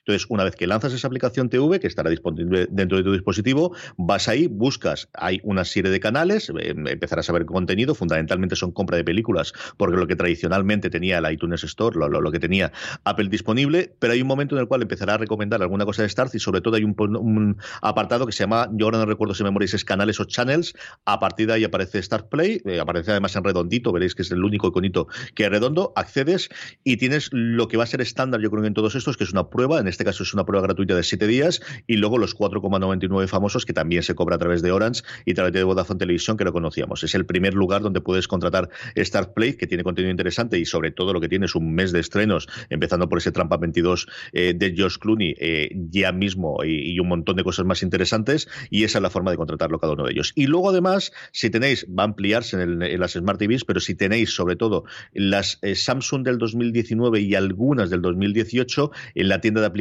podéis encontrar también la aplicación de televisión de, Apple y nuevamente, aparte de esa, acceder al contenido que hay, que a día de hoy es muy poquito y como os digo, solamente son compra y alquiler de películas y también hasta Vale, pues era porque no tenía el sistema operativo actualizado CJ.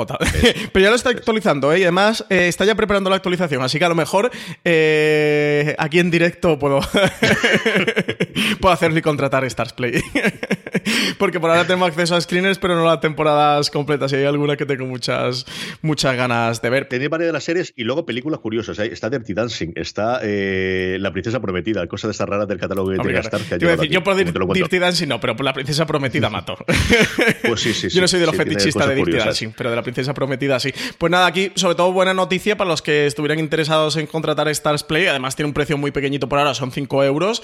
Eh, y no fueran clientes de Vodafone y Orange, porque si no eran clientes de Vodafone y Orange no podían tenerlo. Ahora sí es verdad que tenéis que ser eh, propietarios de dispositivos de, de Apple, si no tampoco podéis seguir sin tener esa posibilidad. Televisores, ¿eh? la que vamos a ir, porque al final Apple aquí la apuesta, como comentamos en su momento, el, gran angular es que va a estar disponible en todas las Smart TVs, evidentemente no una antigua, si tenéis una del 2017 para atrás, yo creo que estar con posible, pero han empezado por Samsung, van a seguir por LG, van a seguir por Sony, y van a tener, si es un dispositivo nuevo, yo creo que el 2018 en adelante es bastante probable, 2019 segurísimo, y si es del 2018, bastante probable que aparezca en la, tienda de aplicaciones que tengáis una aplicación que se llame Apple y que pueda funcionar. Pues más cositas, CJ, que tenemos por ahí. Cadenas de cable. Lo primero que tenemos es que AXN traerá Eleas Finest, el spin-off de dos policías revueltas que tantas vueltas ha dado por el mundo en los últimos tiempos. Sí, cada vuelta, sí. Empezó siendo desarrollada en CBS para esta temporada 2018 y 2019, pero el piloto no pasó el corte final. Su estudio, Sony, se la llevó entonces a Spectrum, un proveedor de contenidos, que es que la estrenará finalmente en Estados Unidos y de ahí ha dado el salto a AXN en España que es quien la va a emitir en nuestro país para la próxima temporada. Así que ya sabéis que Lea Fines se va a poder ver aquí en España a través de AXN. La serie es un spin-off de dos policías rebeldes, como comentabas tú, CJ, aquella película de acción protagonizada por Martin Lawrence y Will Smith, en cuya secuela participa Gabriel Union como un agente de la D infiltrada en una red de narcotraficantes de Miami que al mismo tiempo era la hermana del personaje de Lawrence y acaba entablando una relación sentimental con el de Will Smith. Para la serie, Sid se traslada a Los Ángeles y allí empieza a trabajar junto a Nancy protagonizada por Jessica Alba, una policía que intenta equilibrar el cuidado de su hija con una vida bastante complicada. Las dos se enfrentarán a peligrosos criminales al mismo tiempo que Sid procura que no salga a la luz un gran secreto. Elia Fines busca trasladar la mezcla de acción y humor de las películas originales y que la relación entre Sid y Nancy mantenga el mismo tono que la que tenían Mike y Marcus en el cine. A ver qué tal funciona. Yo les tengo muchas ganas a ellas dos. Me parecen dos, dos actrices eh, maravillosas. Jessica Alba, que lleva desaparecidísima después de haberlo sido absolutamente todo en Hollywood hace una década aproximadamente. Y Gabriel Union, que yo creo es alguien que siempre ha tenido, eh, eh, está a puntito del estrellato y jamás lo había conseguido.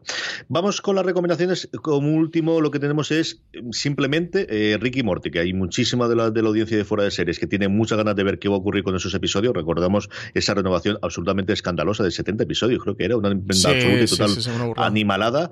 Bueno, tenemos mes en el que vuelve, en el que vuelve, creo que fecha todavía no, pero sí que vuelve nuevos episodios de Ricky Morty en noviembre. Sí, es lo único que sabemos. Lo anunciaron a través de Twitter. Como tú comentabas, las últimas noticias que habíamos tenido de Ricky Morty eran que, la renovaban por 70 episodios, le, le daban directamente 70 episodios. Una auténtica burrada, aunque muy merecida por el nivel de Ricky Morty. Ahora lo que sabemos es que la cuarta temporada parece que va a volver en noviembre. Recordemos que aquí en España emite la temporada TNT y que luego al tiempo pasa a estar disponible bajo demanda en Netflix, así que eh, habrá que ver si, si TNT también la va a emitir aquí en España pegadita al estreno de esta cuarta temporada en su canal original en Estados Unidos.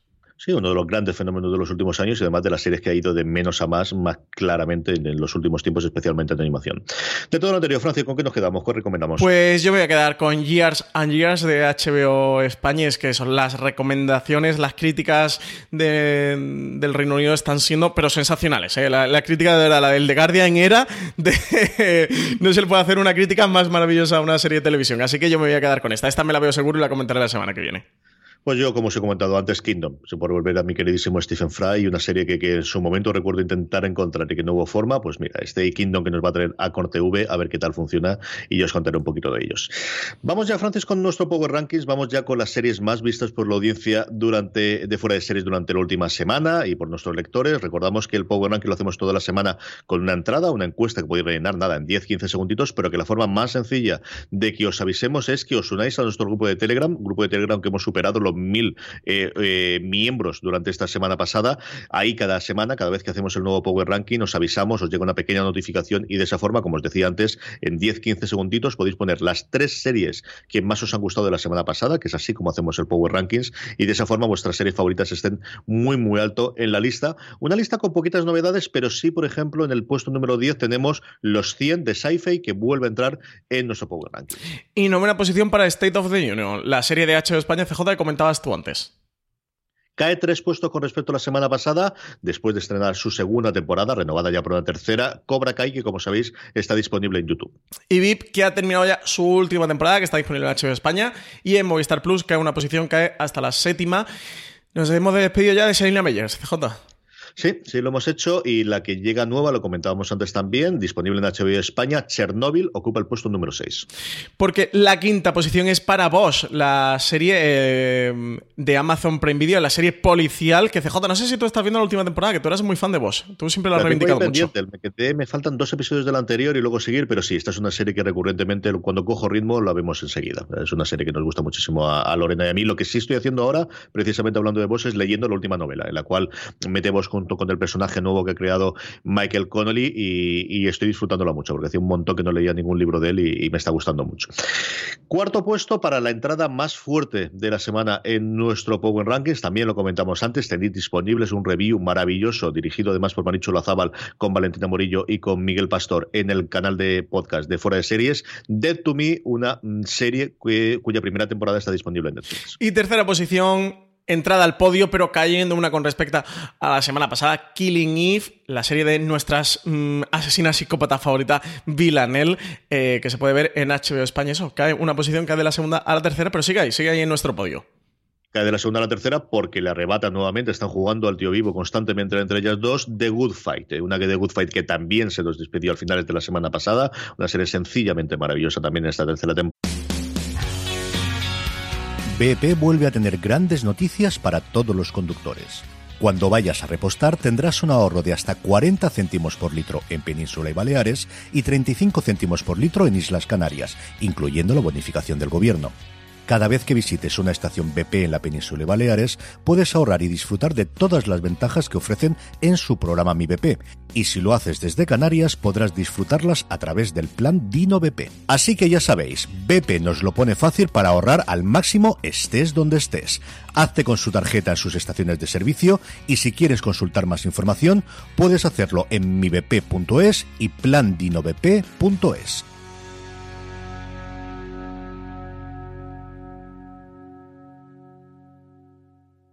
This holiday, whether you're making a Baker's Simple Truth turkey for 40 or a Murray's Baked Brie for 2, Baker's has fast, fresh delivery and free pickup, so you can make holiday meals that bring you all together to create memories that last. Baker's, fresh for everyone. Free pickup on orders of $35 or more. Restrictions may apply. Choose from a great selection of digital coupons and use them up to five times in one transaction. Check our app for details. Baker's, fresh for everyone. Temporada y que como sabéis podéis disfrutar a través de Movistar Plus. Y CJ sigue coronando el Power Ranking a pesar de eso, de, las críticas, las malas críticas y todos los líos que hay mediante Juego de Tronos en primera posición. Ya sabéis que está disponible en HBO España, que también está disponible en Movistar Plus. Eh, CJ, como curiosidad que se me ha pasado a comentar antes, el último, bueno, el, el, penúltimo episodio para nosotros, ya que esto se está emitiendo el lunes, Las Campanas es el segundo episodio con peor nota en IMDb, un 6,7 o algo así tenía. Así que imagínate eh, cómo está el haterismo con todo lo que ha ocurrido 6,7. ¿eh? Tenía creo que un 30% de los votos o un 20% de los votos, algo así. Eran un 1, una estrella sobre 10. ¿eh? Es que cuando odias algo, lo odias muy fuerte. A tope. Y oye, comentabas de Good Fight que ha terminado tercera temporada. La semana que viene la comentamos, ¿no? Aquí un poquito en, en streaming sin spoilers. hablar de ella segurísimo y tenemos que hacer un review como Dios manda. Eso lo tenemos clarísimo, clarísimo.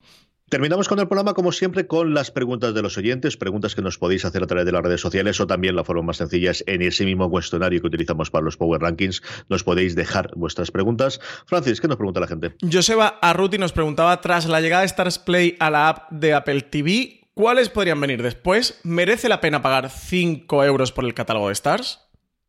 A ver, yo creo que venir, van a venir absolutamente todas las que puedan. En Estados Unidos, a día de hoy, como canales en, en, la aplicación de televisión de Apple, hay como 10 o 12, creo recordar. Hice el repaso con, con Pedro Aznar esta pasada semana en una cosa más. Está HBO, está Cinemax, está Showtime. No estaba, por ejemplo, CBS All Access, que sí que tiene un canal en, en Amazon. Yo creo que el futuro será más o menos lo que existe en Amazon en Estados Unidos, que son en torno a 50 canales. Había, por ejemplo, uno del Smithsonian, había uno de cocina, había un poquito de todo, de absolutamente todo. Eh, yo creo que el más claro aquí es Acorn. Yo creo que Acorn no llega en España si no es para tener esa posibilidad de unirse a los, a los paquetes que haya. Y aquí la gran duda es qué ocurre con el resto, ¿no? ¿Qué ocurre con cosas como XN Now? ¿Qué ocurre con cosas como Fox Now? Y cosas como que están planteadas a día de hoy para, para una eh, para un canal de pago, o mejor dicho, para una plataforma ¿no? de realizada con, con una eh, compañía telefónica. Y, y, si esas van a tener la posibilidad de, entrar, como os digo, tanto en Apple como, como en Amazon y tener la posibilidad de ver esos, esos servicios on demand. Sí, incluso una MC Networks. ¿Te acuerdas ese rumor que hubo hace un año o algo así de que MC lanzaba su propia plataforma de bajo demanda? El suyo es que lo tiene en Estados Unidos. AMC como tal está y, y, Shudder, por ejemplo, que es un canal que funciona bastante bien en Estados Unidos, que acaba de entrar también en el catálogo de, de Apple TV, pero solo en Estados Unidos, que es un canal de thrillers y de, y de terror, que yo creo que funciona bastante bien. Está Sundance también tiene un canal propio de demanda. Yo creo que eso eh, es lo que vamos a ver los próximos siete u ocho meses, cómo se desarrolla todo estas que tradicionalmente están siempre pegados a, que venía a través de una cablera en Estados Unidos o una compañía telefónica en el caso español, eh, si van a dar el salto y, ofrecer su contenido bajo demanda dentro de, Apple o de, o de Amazon cuando, cuando decidan abrir el grifo. Pues sí. Eh, luego, en cuanto se merece la pena pagar 5 euros por el catálogo de Stars, yo diría que sí, ¿no, CJ? Pues yo creo lo de siempre, ¿no? Depende de lo que vayas a ver. Aquí yo estaba echando un ojito a lo que tienen. Como os digo, tienen películas clásicas, pues tiene el regreso a Howard Sense, tiene el Dune clásico de, eh, de los 80, a ver qué ocurre con el remake, tiene alguna cosita más, tiene la, historia interminable.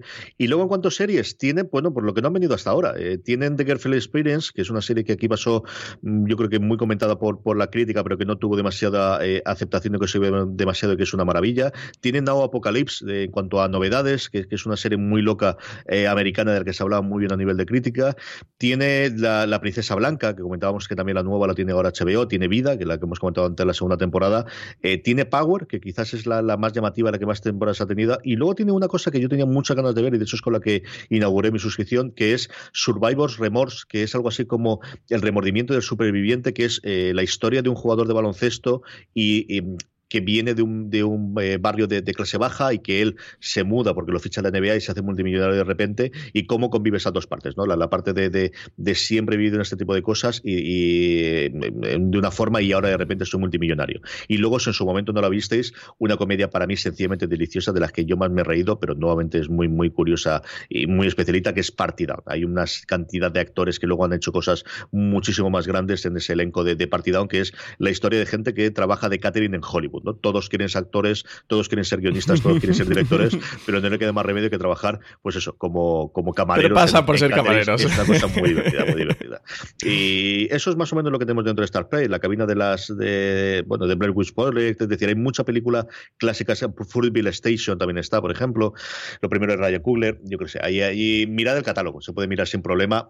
Y en cuanto a precio, yo creo que al final es cuántas eh, plataformas estás dispuestas a tener, o en este caso, cuántos canales vas a tener. A mí, por ahora simplemente por explorarlo y, tener esos siete días gratuitos, yo creo que vale la pena trastearla si tienes un poquito de tiempo ahora. Yo le tengo muchas ganas y creo que va a merecer mucho la pena cuando estrenen The Act, eh, Trampa 22 y The First. Creo que son tres de las series eh, más interesantes que podremos ver en este 2019, que las va a tener Stars Play en exclusiva. Y yo, eso, de momento no, no estoy suscrito, pero teniendo la posibilidad de hacerlo a través de, dispositivos Apple. Y con el estreno de estas tres series me daré de alta segurísimo porque sí que me las quiero ver completas. Así que yo creo que con esas tres, al menos darte de alta el mes que estén estrenadas, que te cuesta 5 euritos verte las tres y trastear la plataforma a ver qué tal y si puedes aprovechar alguna película por ahí, yo diría que sí, que va a merecer la pena el catálogo. Y The Girlfriend Experience es una cosa absolutamente sensacional. Fue una serie que, de Steven Soderbergh que tuvo una primera temporada inicial, que luego al final a los años tuvo una segunda temporada y de verdad es una cosa sensacional. Era una readaptación de aquella manera de una película de título homónimo, de, también del propio Steven Soderbergh, y de verdad me parece una cosa sensacional de las que hay que ver, ¿eh? O sea que, que esa sin duda sí que la recomendaría.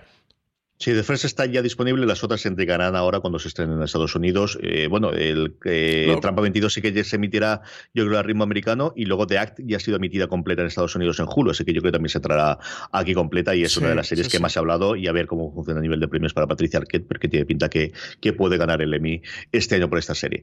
Un par de preguntitas más, Francis. Big Little Lies nos dice, hola, ¿me recomendáis alguna serie que esté en Netflix que no sea tan conocida? Me he quedado sin ideas de qué ver. Últimamente empiezo mil series por curiosidad, pero cada vez me cuesta más que alguna me convenza y la siga viendo entre todas las series que estrenan. Gracias. Pues, ¿qué le dices tú, Francis? Porque yo últimamente en Netflix veo cuatro cositas y sobre todo con las crías veo mucho reality de, de cocina, que no creo lo que no vayan a preguntar. yo le recomendaría, ¿sabes, CJ? Bueno, ¿cuál crees que yo le voy a recomendar de Netflix? Ah, no lo sé, tú eres capaz de cualquier, hacer cualquier cosa. Mm, eh, supongo que Master of None, pero pues, claro que sí. claro, yo os recomendaría Master of None, la, la mm, dramedia de Asidonsari que tiene dos temporadas. Eh, que creo que tampoco es tan tan conocido. Hombre, no es como lo más desconocido del mundo, pero tampoco es que sea mainstream ni mucho menos. Así que le recomendaría eh, Master of None. Es sobre la vida de un chico de origen pakistaní que, vive en Nueva York y que es aspirante pero se gana la vida como puede. Y es un poco su vida, su día a día en, la ciudad de Nueva York, con su trama eh, amorosa, con, una pareja que, le surge y con mil cosas que le surgen más de por medios y con un viaje un poco mm, catárquico que, realiza mm, a Italia. Para mí es, una serie absolutamente deliciosa. Está creada por Asis Ansari junto a Alan Yang, que coincidieron en Parks and Recreation, allí se, se conocieron y luego han desarrollado un trabajo profesional juntos como ha sido el de esta serie. Está protagonizada por el propio Asis Ansari, es mm, medio autobiográfica, medio no, y de verdad que me resulta muy interesante. Además, hace una cosa muy chula en, en la mayoría de sus episodios, que suele elegir un tema sobre el que va a hablar en ese episodio. Tiene la primera temporada uno que era muy conocido, que era Parents, que habla sobre, sobre el origen de los padres de Alan Yang, que eran coreanos. Eh, y sobre el, sobre el origen de los padres de Asian Sari, que eso que eran de origen pakistaní, de cómo emigraron a Estados Unidos, eh, cómo fue para ellos llegar a un nuevo país del que no conocían el idioma, del que no conocían la cultura, del que no conocían absolutamente nada, y cómo eh, lo hicieron en parte todo por, sus hijos. ¿no? Y habla un poco de la ingratitud de los hijos hacia los padres, de ellos que se han criado como neoyorquinos, urbanitas, integrados plenamente en la cultura, en el idioma. Es un episodio tremendamente bonito. Y luego los episodios finales de la primera temporada, en, en esa trama romántica, tiene una, una de las chicas que conoce, me parece absolutamente una preciosidad el episodio de Morning es delicioso, es delicioso. Y, en la segunda temporada, el inicio, los dos primeros episodios, que son un canto de amor al, cine italiano, al neorealismo italiano, son absolutamente sensacionales. Así que si te gusta esto que te comento, sin duda Master of None, si no te, come, si no te gusta esto que te comento, no te acerques a ella. La otra que te recomendaría es una serie documental que se llama Wild Wild Country, que yo creo que, luego se convirtió en un pequeñito fenómeno, CJ, pero que tampoco, no creo que haya sido muy mainstream o que lo haya visto todo el mundo que tiene Netflix, ¿eh? o esa serie mm, que pega el pelotazo en el catálogo de Netflix que, de repente la, ve todo el mundo y se convierte en un fenómeno. Creo que un poquito sí que lo fui, pero, sí que lo fue, pero es sensacional. Es una serie documental sobre una secta religiosa que de la India se muda a Estados Unidos, allí compran un rancho y pasan muchas cosas que no te voy a contar. Lo que sí te voy a decir es que tienen un archivo documental de imágenes mm, reales de la época que son fascinantes y todo lo que ocurre, oye, ríete tú de Juego de Tronos y todo lo que va ocurriendo y los desenlaces que va viendo y los cliffhanger que va viendo. Wild Wild Country es sensacional, así que te recomendaría esas dos. Yo me subo totalmente aquí. Aquí siempre recomendar es complicado, ¿no? De, cosas que a mí me parece que se conoce todo el mundo, a lo mejor es menos y es porque nosotros nos ha llegado más, ¿no? Yo tengo tres cositas de animación, porque al final eh, hemos hablado de ellas algunas y, se han estrenado relativamente reciente, de forma reciente. Una es Tuque Berti, que es con parte del equipo de producción detrás de Boya Horseman, que por cierto, si no la has visto tienes que verla, así que es absolutamente imprescindible. Luego una serie que comentaba PJ Cleaner en el grupo de Telegram el otro día y que por fin he podido ver algunos con las crías, que es de un nombre totalmente impronunciable, que es Rilakuma y Kaoru. Es una pequeña locura de una oficinista de veintitantos años japonesa que eh, convive en su piso de soltera japonés con un oso de peluche gigante, un oso más pequeñito de peluche y un pollito que es el más ordenado y el que limpia toda la casa, sí, parece una, absoluta cosa demencial. Está grabado en stop motion, pero eh, combina la parte de que puedes verlo con los críos y que luego tiene un contenido más allá de ello para adultos, que es lo que me suelo gustar yo en las, en las series. Y luego siempre la recomiendo, pero de verdad que tanto para críos como para mayores, Hilda es una mm, verdadera maravilla del tipo de cosas encantadoras encantadoras que está haciendo Netflix, que últimamente, más que en series, que lo último que yo he visto que me gustó muchísimo en cuanto a serie tradicional de ficción fue Russian Doll, yo creo que a primeros de, este año, estoy viendo muchísimos más de sus series documentales, de sus algunos realities, muchísima cosa, como digo, de cocina, empezando por Nailed It, que a Charlotte le encanta que, que la estoy viendo con ellas,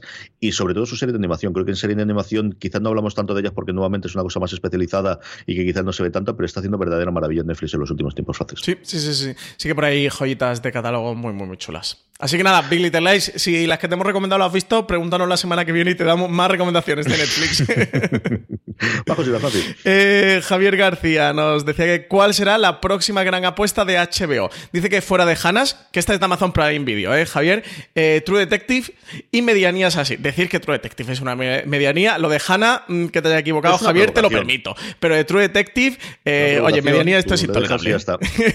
y no dice que pues muchas gracias. Todo, todo, absolutamente todo. Es cierto que el hueco de Juego de Tronos va a ser complicado de, ocupar. La que más claramente yo creo que están posicionando ahí en cuanto a espectáculo es, eh, eh, Watchmen, lo que vaya a hacer eh, Damon Lindelof. Y yo creo que a nivel de crítico y de, y de público, los estrenos que tienen este verano, empezando por la segunda temporada de Big Little Lies. ¿no? Sí, sí, sí. No, yo creo que ellos están depositando mucha esperanza en Big Little Lies. De hecho, están arropando una campaña alrededor de Big Little Lies. Publicó eh, Álvaro Nieva precisamente un, un, artículo la semana pasada en Fora de Series, creo que se titulaba ¿Por qué HBO quiere que Big Little Lies sea su próxima Juego de Tronos? o, o algo así, buscadlo, buscadlo porque ahora de memoria mm, no lo recuerdo. Y, Big Little Lies yo creo que es una de las que está posicionando claramente para que te quedes en, su catálogo y para que, para que te enganches.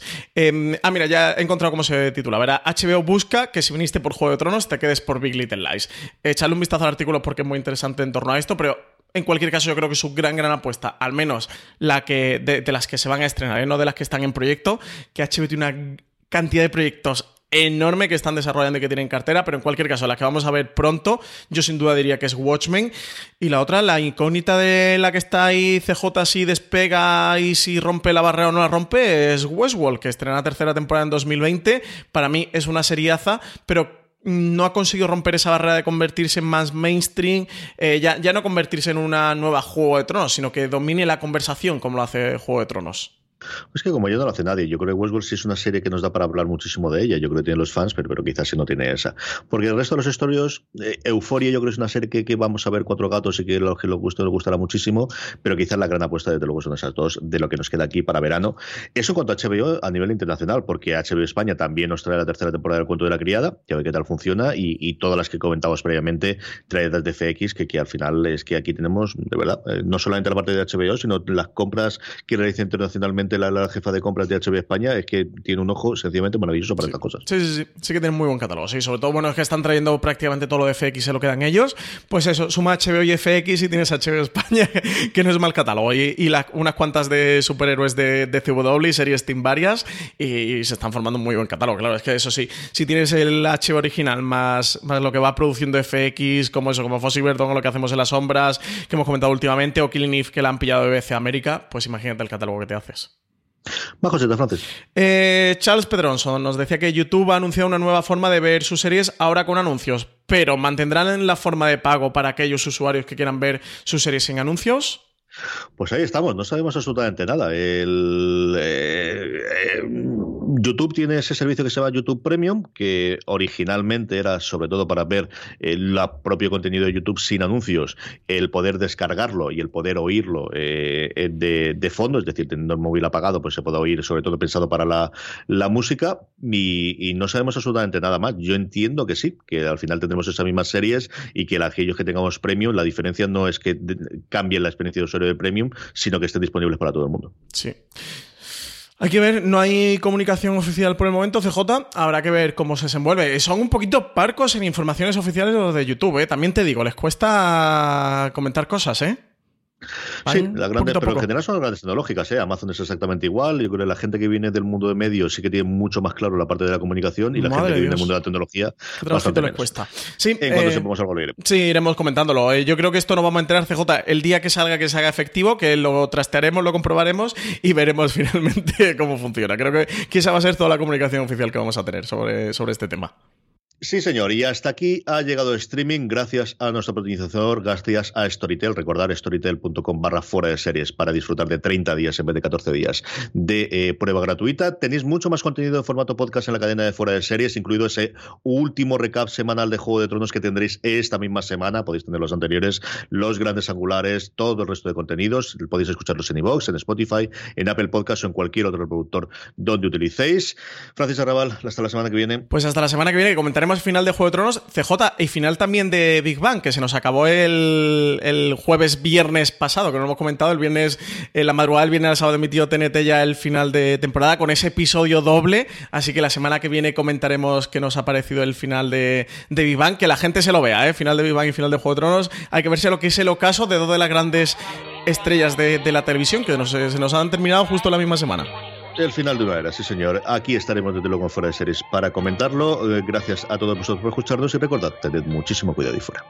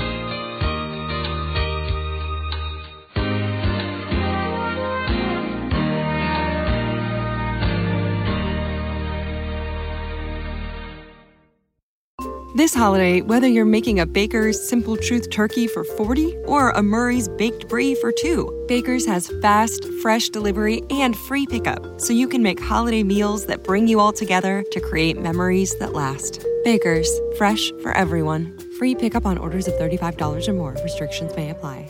Choose from a great selection of digital coupons and use them up to five times in one transaction. Check our app for details. Baker's, fresh for everyone.